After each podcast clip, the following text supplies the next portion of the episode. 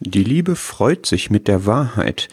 Die personifizierte Wahrheit freut sich, wenn sie angenommen, geglaubt wird.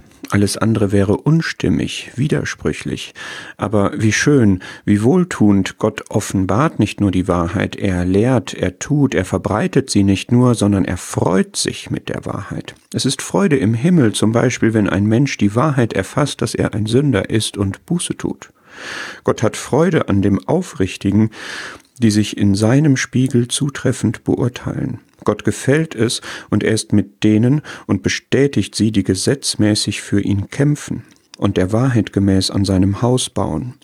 Und er wird sich mit uns gemeinsam unermesslich daran erfreuen, wenn in der Ewigkeit alle seine Verheißungen und Prophezeiungen sich als wahr erweisen und wenn wir bei ihm sein werden in seiner Herrlichkeit.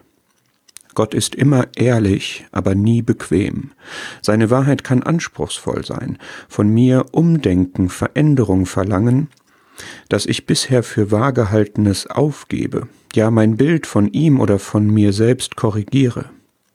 Das ist aber eine fundamentale Frage von existenzieller Tragweite. Erkenne ich an, dass es Wahrheit gibt, dass Gott sie definiert dass es für mich in großen und kleinen Dingen nur einen gesunden, gelingenden Weg geben kann, nämlich die Liebe zur Wahrheit anzunehmen.